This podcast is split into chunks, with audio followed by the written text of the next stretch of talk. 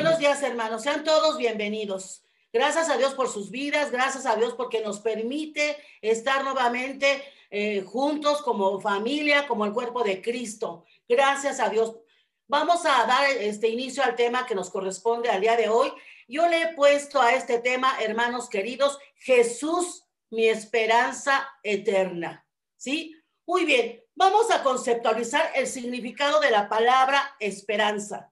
La palabra esperanza traduce varias palabras hebreas que significa confianza, seguridad, etcétera. ¿Confianza de qué? De que suceda algo bueno o que suceda lo deseado. Eso es lo que nos dice el diccionario. Pero vamos a ver qué nos dice la palabra de Dios.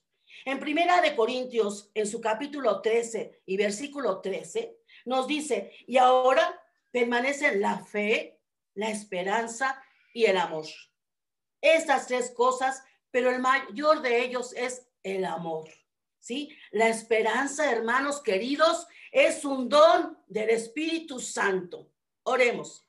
Padre, gracias por darnos esta oportunidad, Señor, de estar aquí. Gracias por la vida de tu siervo Israel, de su esposa, la vida de su familia, de esa familia sacerdotal, Padre bendito. Yo los levanto en el nombre de tu Hijo amado Jesucristo. Y Padre bendito, gracias por todos los que se han conectado, por todas esas familias, Señor, tanto las familias de Centro Familiar Oriente como las familias que nos escuchan en otros países, en otras ciudades, Señor, en otros estados de la República.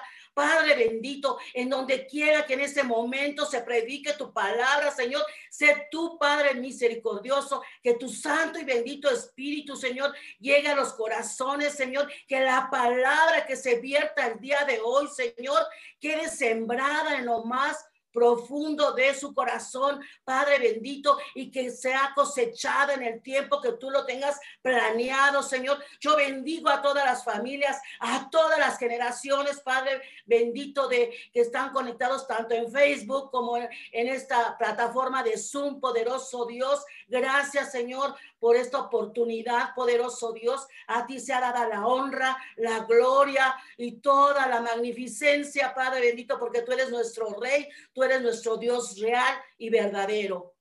Gracias, Señor. En el nombre de Jesús declaramos un día lleno de bendición, lleno de tus bendiciones y de tu misericordia. Amén, amén y amén. Muy bien, hermanos. Este, ¿qué creen, hermanos? Que se cuenta, esto es real, ¿eh? Se cuenta que un pastor perseveraba en la oración, perseveraba en la oración para que para obtener un lugar donde predicar la palabra, donde ensar la enseñanza eh, de la santa palabra, de la buena palabra. Él oraba este, periódicamente y le pedía a Dios un lugar donde poder compartir esa palabra. ¿Y qué creen? Que encontró a una persona que rentaba un inmueble muy grande, hermanos, muy grande.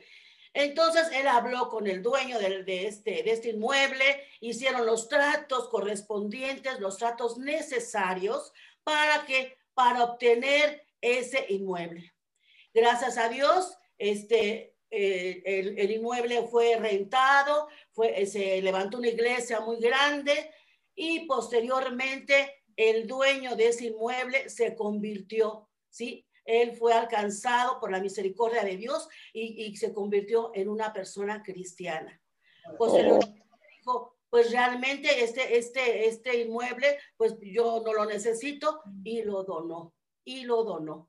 Y al donarlo, hermanos, posteriormente, como a los dos o tres meses, él muere, él muere.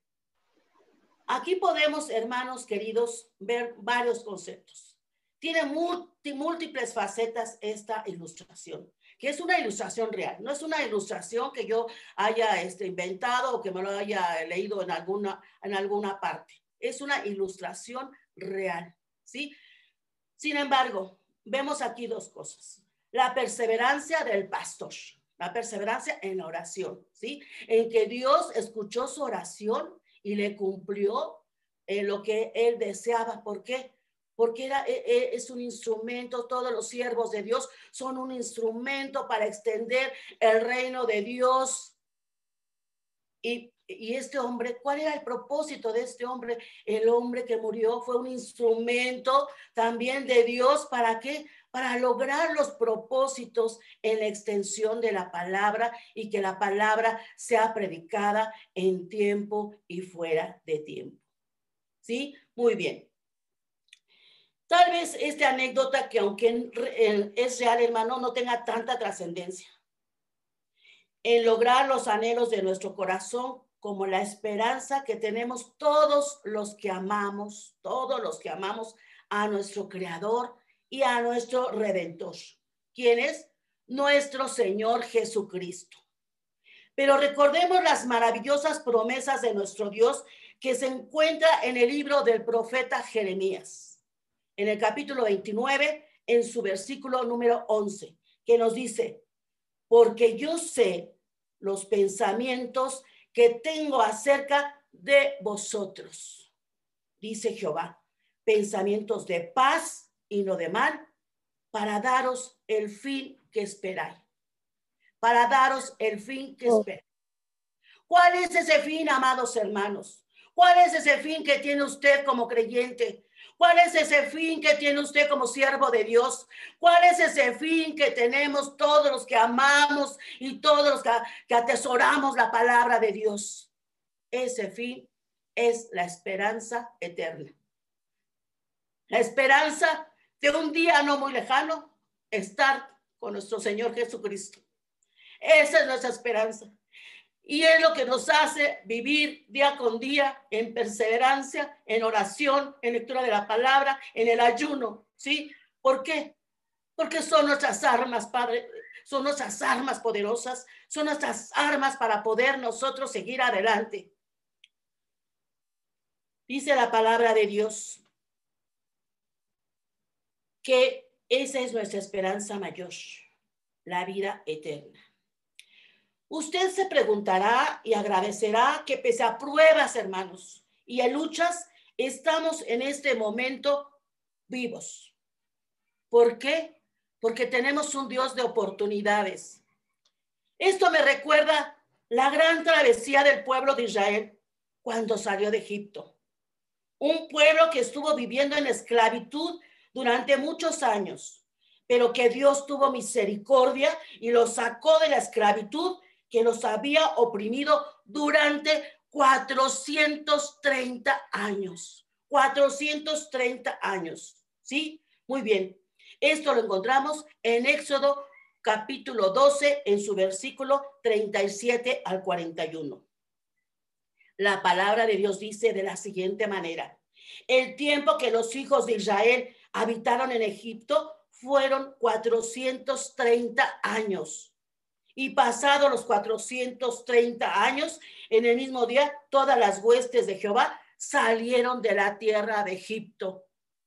Dios tuvo misericordia de ese pueblo y lo sacó. Yo en, en oración, hermanos, Dios me ha revelado que nosotros, Dios nos permitió terminar el 2020 y pasar al 2021 por su grande misericordia. Pero te has preguntado tú, ¿cuál es el propósito de que aún tengas vida? ¿Cuál es el propósito que Dios tiene en tu familia, en tus generaciones? ¿Cuál es el propósito? No lo podemos decir. Eso nada más queda con Dios y en tu corazón. ¿Sí? Tal vez se lo platiques a tu familia, a tus seres queridos. Pero Dios va a cumplir los propósitos que tiene para ti el que te todavía tengas vida, ¿sí? Uno de los propósitos más importantes es extender el reino de Dios. Vamos a revisar brevemente cuando este pueblo de Egipto cruzó el Mar Rojo. Y Moisés dijo al pueblo, no temáis, estad firmes y ved la salvación que Jehová hará con vosotros, porque los egipcios que hoy habéis visto, nunca más siempre los veréis. Jehová peleará por vosotros y vosotros estaréis tranquilos. Entonces Jehová dijo a Moisés, ¿por qué clamas a mí? Di a los hijos de Israel que marchen. Y tú alza tu vara y extiende tu mano sobre el mar y divídelo. Y entren los hijos de Israel por en medio del mar en seco. ¿Se ha preguntado usted qué significa la palabra Ebenezer? Ebenezer. Hasta aquí Dios nos ha ayudado. Hasta aquí Dios nos ha ayudado.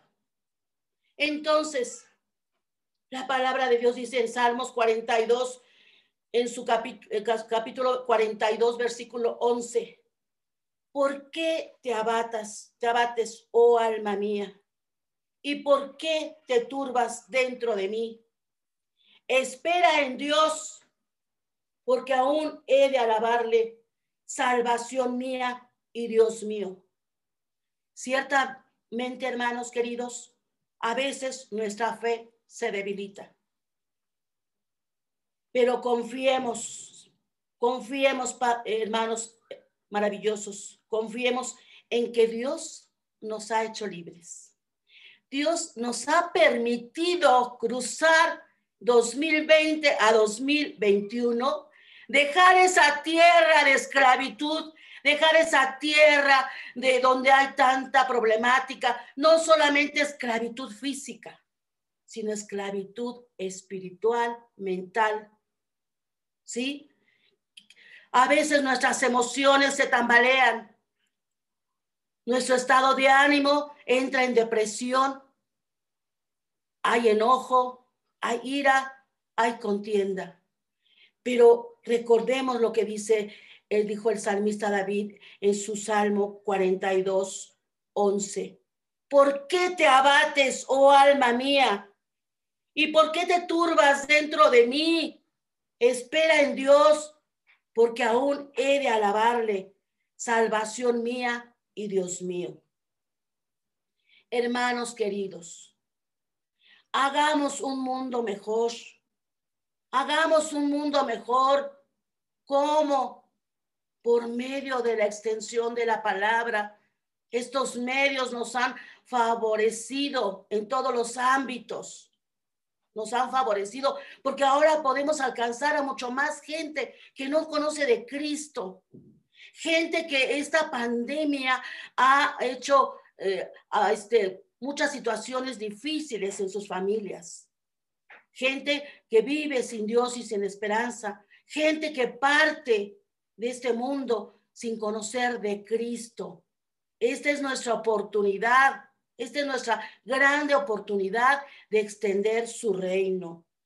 Debemos de estar convencidos, hermanos queridos, que nosotros en algún tiempo fuimos ciegos, fuimos ciegos, hicimos muchas cosas desagradables, hicimos muchas cosas que no estaban permitidas. Éramos pecadores, pero cuando Dios nos rescata, cuando Dios nos rescata, tenemos que ser diferentes, tenemos, tenemos que dar testimonio vivo de que somos hijos de Dios, que somos santos, apartados del mal. ¿Para qué? Para las buenas obras, para las buenas obras, ¿sí? Y que nosotros, hermanos queridos, dejemos esa esclavitud. Dios nos ha hecho libres. Esa esclavitud, ¿cuál es tu esclavitud? Ya lo habíamos dicho, no solamente física. Deja ese vicio, deja de tomar, deja esa depresión, deja, ese cigarro, dejemos todo lo relacionado a las toxicomanías. ¿Por qué? Porque hemos sido apartados, hemos salido de esa esclavitud, hemos salido de ese Egipto ese Egipto, tal vez no físico, pero hemos salido de ese Egipto espiritual que nos estaba taladrando la mente, el corazón, nuestra vida, que nos ha puesto obstáculos para seguir adelante, pero que nosotros siempre tenemos un capitán que es Cristo Jesús, Señor nuestro. No, no, no debemos de entristecernos tenemos que amarnos unos a otros. Tenemos que soportarnos unos a otros, hermanos. Soportarnos unos a otros. Sí, ¿por qué? Porque la recompensa es grande. Y tenemos dos grandes mandamientos. Amar al Señor Amar al Señor con todo nuestro corazón, con toda nuestra mente y amar a nuestro prójimo. ¿Quién es nuestro prójimo? El próximo, el próximo que está junto a mí, el próximo que está a la derecha, a la izquierda. Ese es nuestro prójimo. Ese es el significado de prójimo. Tenemos que nosotros dar testimonio que hemos sido, ya tenemos una luz verdadera, que hemos sido nosotros, nuestros ojos han sido abiertos, ¿sí? Antes éramos ciegos, no comprendíamos las cosas de Dios, no sabíamos el camino, o a lo mejor sí lo sabíamos, pero no estábamos convencidos. Pero ahora tenemos a la luz admirable, a la luz admirable, hermanos queridos, que es Cristo Jesús, el Señor nuestro. Sí, hermanos, Jesús es nuestra esperanza de vida eterna. Jesús es nuestra esperanza, es nuestra confianza. Él nos da seguridad. Su palabra dice, clama a mí y yo te responderé y te enseñaré cosas grandes y ocultas que tú no conoces. ¿Quieres conocer esas cosas grandes? ¿Quieres conocer esas cosas ocultas? Búscame. Buscad y hallaréis. Tocad y la puerta se abrirá. Se abrirán las ventanas de los cielos para todos los que estamos perseverantes, para todos los que estamos confiando en nuestro Dios real. Incluso yo recordaba una, una hermosa, este corito, una hermosa, un hermoso himno que dice, mi Dios es real, real en mi ser. ¿Por qué? Porque me ha lavado con su sangre carmesí, esa sangre maravillosa que derramó en la cruz del Calvario. ¿Sí? Mi Dios es real, real en mi ser. ¿Por qué? Porque me ha lavado con su sangre carmesí, esa sangre preciosa, sangre maravillosa.